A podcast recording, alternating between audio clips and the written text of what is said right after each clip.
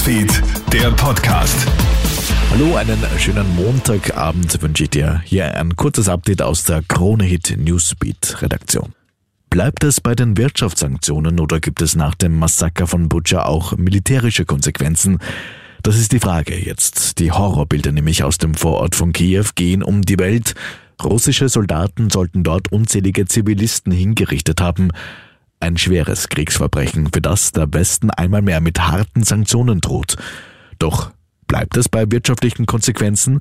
Militärstratege Gerald Kahner sagt im Krone-Hit-Interview. Es wird kein direktes militärisches Eingreifen des Westens geben, aber ich bemerke eine immer stärkere Bereitschaft für Waffenlieferungen an die Ukraine. Wo man gestern vielleicht noch gezögert hat, sagt man heute schon ganz offen, wir werden Schützenpanzer liefern, wir werden Fliegerabwehr, Lenkwaffen liefern, möglicherweise auch solche mit größeren Reichweiten. Rund 47.000 Vertriebene aus der Ukraine sind bisher bei uns in Österreich registriert, vor allem Frauen und Kinder. Eine neue Plattform will nun dabei helfen, dass viele von ihnen rasch einen Job finden können. Ziel dieser Plattform soll es sein, bis zum Ende des Jahres 10.000 Ukrainerinnen und Ukrainern eine Arbeit in den Branchen IT, Gastro und Sozialdienst zu vermitteln. Offen ist, wie viele langfristig in Österreich bleiben werden. Wir bleiben beim Thema, konzentrieren uns aber auf die Bildung. Platzen die Klassenzimmer bald aus allen Nähten?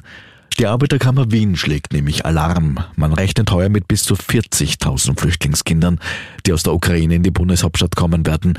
Das werden die Schulen nicht so einfach stemmen. Es braucht deutlich mehr Geld und Ressourcen, denn parallel zu den stark steigenden Schülerzahlen gibt es immer weniger Lehrerinnen und Lehrer.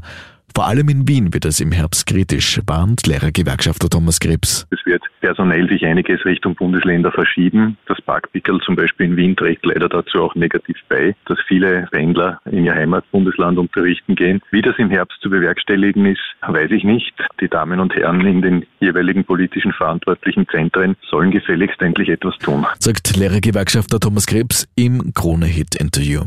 Soweit ein kurzes Update aus der Krone Hit Newsbeat Redaktion. Mehr Infos bekommst du natürlich laufend auf kronehit.at. Schönen Abend noch.